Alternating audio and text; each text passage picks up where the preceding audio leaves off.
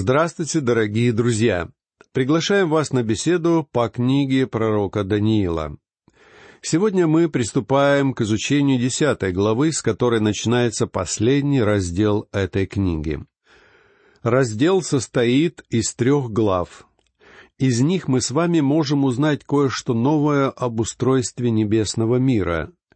В прошлый раз я уже начал рассказывать вам о том, что нам известно из Писания об ангелах. Это небесные существа, которые подразделяются по следующим категориям. Престолы или высшие ангелы, господство, то есть херувимы и серафимы, а кроме того начальство и так называемые власти.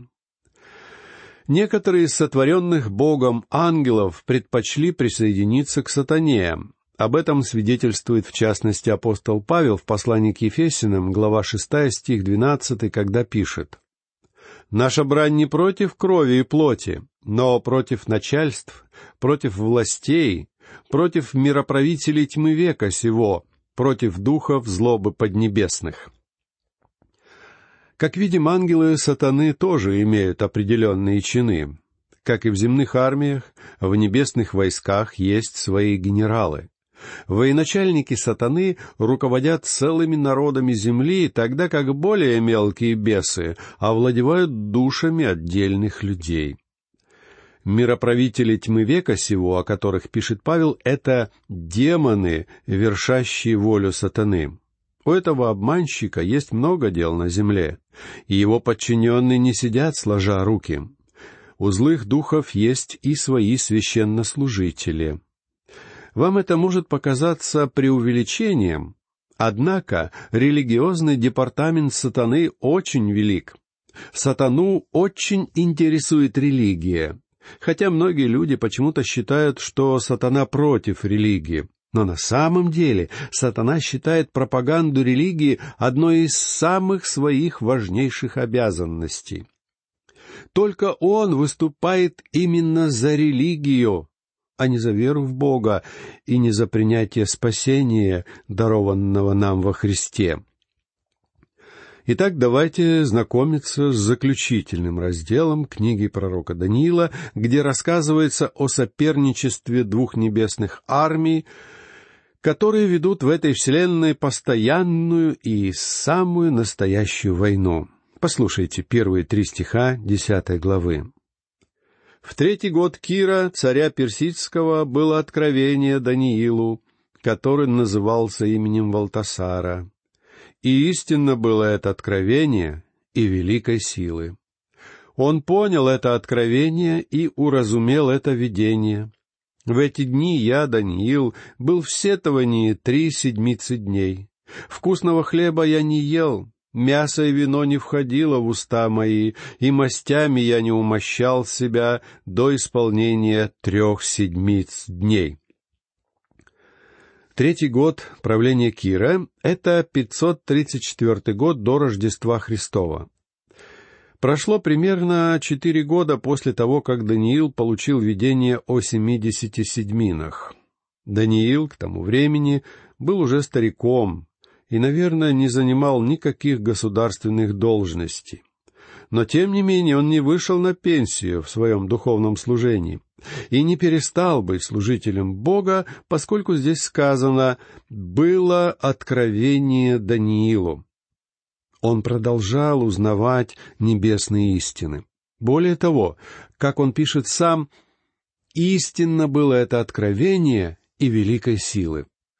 Откровение относилось к далекому будущему, но Даниил понял это откровение и уразумел это видение, хотя оно и произвело на пророка крайне тяжкое впечатление.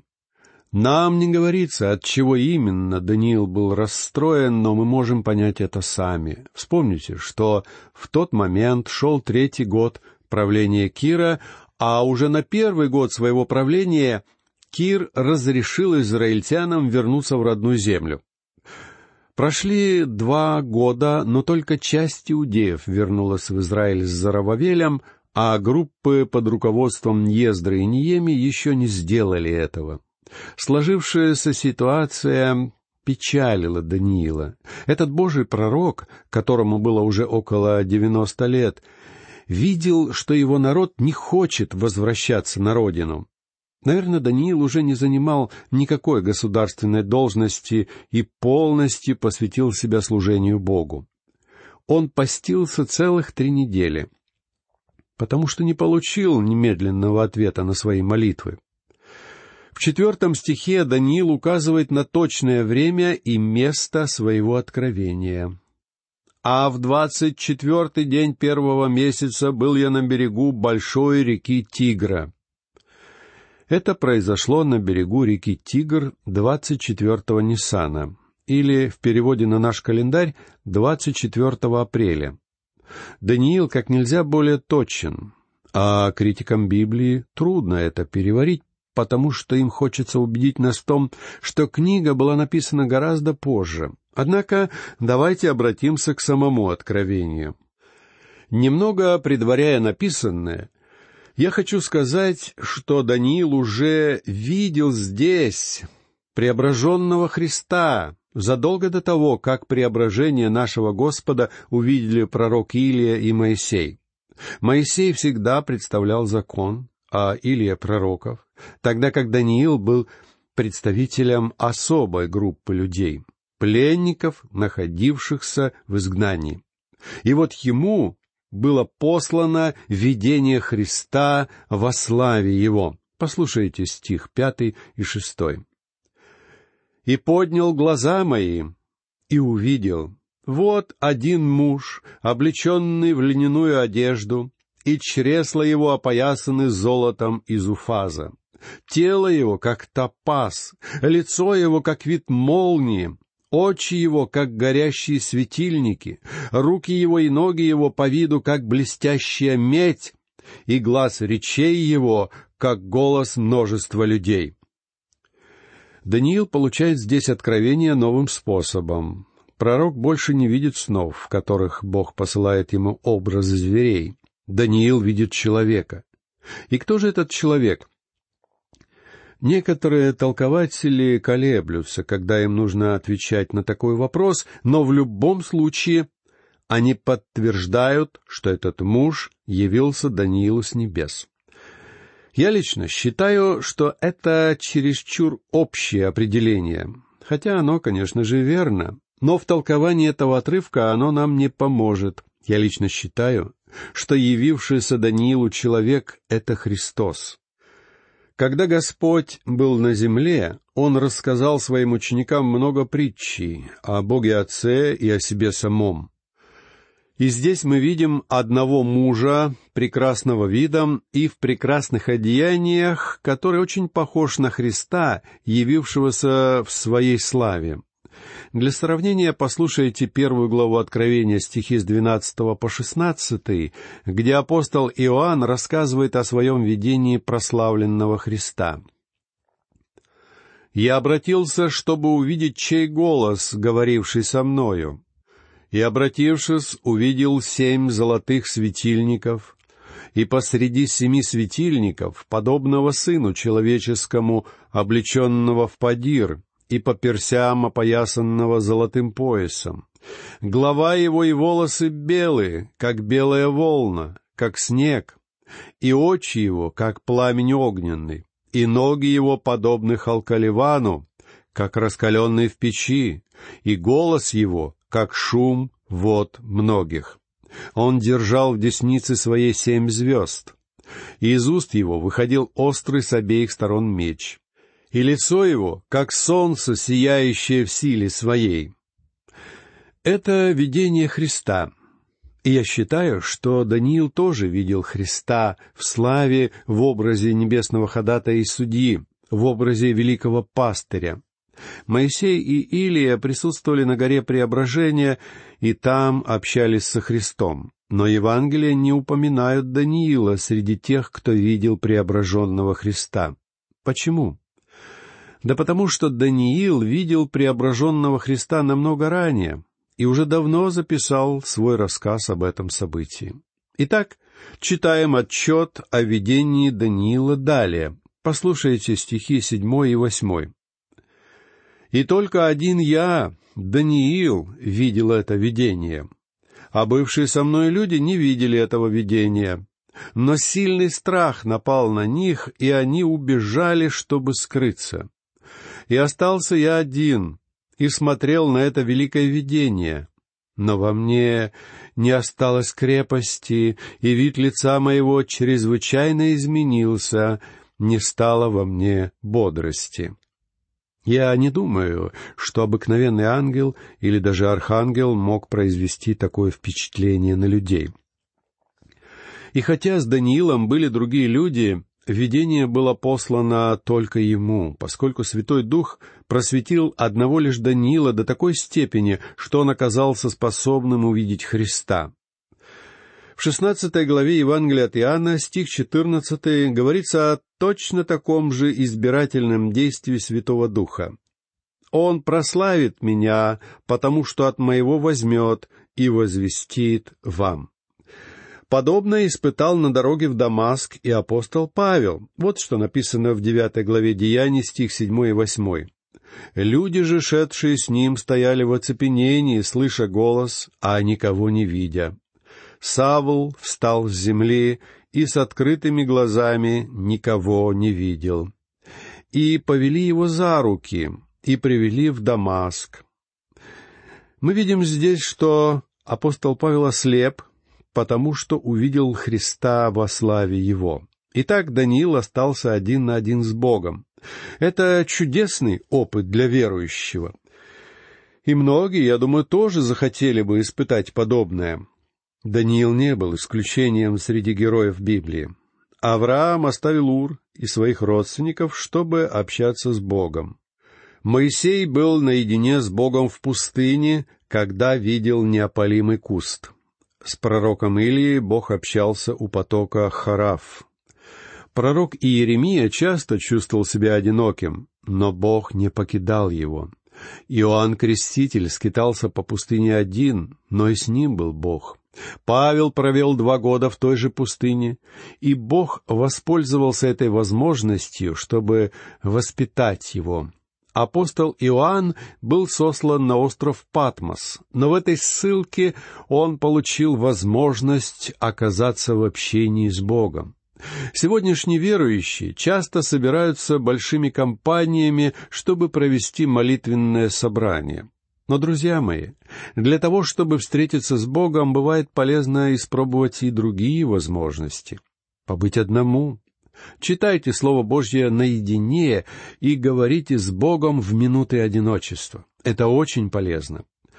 Я люблю вести радиопередачи, и слушатели меня часто спрашивают, «Доктор Маги, когда ваши проповеди записываются на пленку, вас кто-нибудь слушает?»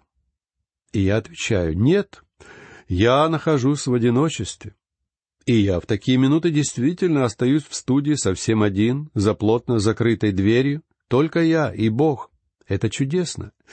Мне кажется, что Бог обращается ко мне именно в такие моменты. И с помощью этой горстки праха Он учит людей своему слову. А мне остается только удивляться тому, что Его уроки эффективны. Нечестивые и неверующие люди склонны к стадному образу жизни. Они ходят в ночные клубы, чтобы там выпивать в большой компании. Они любят побыть в толпе. Им не нравится одиночество. А вот Даниил остался один перед Богом и увидел Господа Иисуса Христа. Он говорит, «Во мне не осталось крепости». То есть увиденное потрясло его, но он все равно ничуть не сожалеет о случившемся. Послушайте далее девятый стих. «И услышал я глаз слов его, и как только услышал глаз слов его, в оцепенении пал я на лицо мое и лежал лицом к земле». Очевидно, Даниил потерял сознание, и мы не знаем точно, на какое время. Затем Господь Иисус Христос отошел от него, и когда Даниил пришел в себя, то обнаружил, что ему явился ангел и обратился к нему. Даниил лежал на земле и почувствовал, что к нему прикасается чья-то рука. Послушайте стихи с десятого по тринадцатый.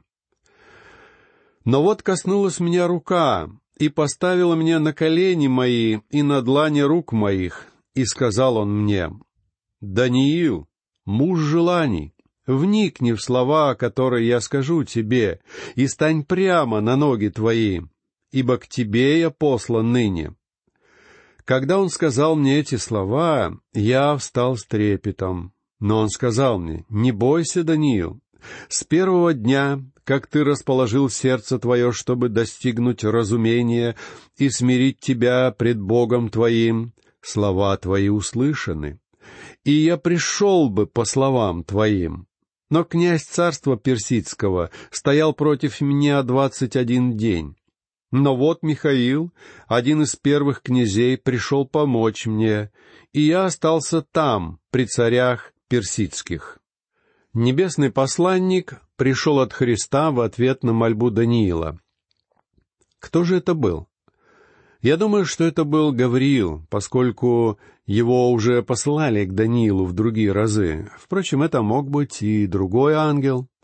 Когда Даниил встал с земли, ангел снова напомнил ему, что он угоден Богу. И это поистине замечательно, когда небесные существа думают о тебе подобным образом, не так ли, друзья мои? Потом ангел приподнимает завесу, скрывающую от живущих на земле людей события, происходящие на небесах. И пророк видит великую небесную битву. Он видит, как устроена та вселенная, в которой мы с вами живем. В ней действительно много такого, что нам неизвестно. Нам открыто очень немногое. Однако нам не следует пытаться узнать о незримом мире больше того, что сообщает Бог. «Слова твои услышаны, и я пришел бы по словам твоим», — читаем мы. Здесь ангел говорит Даниилу, что его молитва была услышана, и он был послан с ответом. Но путь был перекрыт. Ангелу не удалось добраться до Даниила. Поразительное заявление, не правда ли? Оно проливает свет на фразу из послания апостола Павла к ефесским верующим, глава 6, стихи 11 и 12. «Облекитесь во всеоружие Божие, чтобы вам можно было стать против козни дьявольских, потому что наша брань не против крови и плоти, но против начальств, против властей, против мироправителей тьмы века сего, против духов злобы поднебесных. Воины сатаны тоже разделены на определенные ранги и чины. Они сильны, и отчасти из-за них мы иногда не получаем ответа на свои молитвы, ведь наша молитва — это тоже участие в духовной борьбе.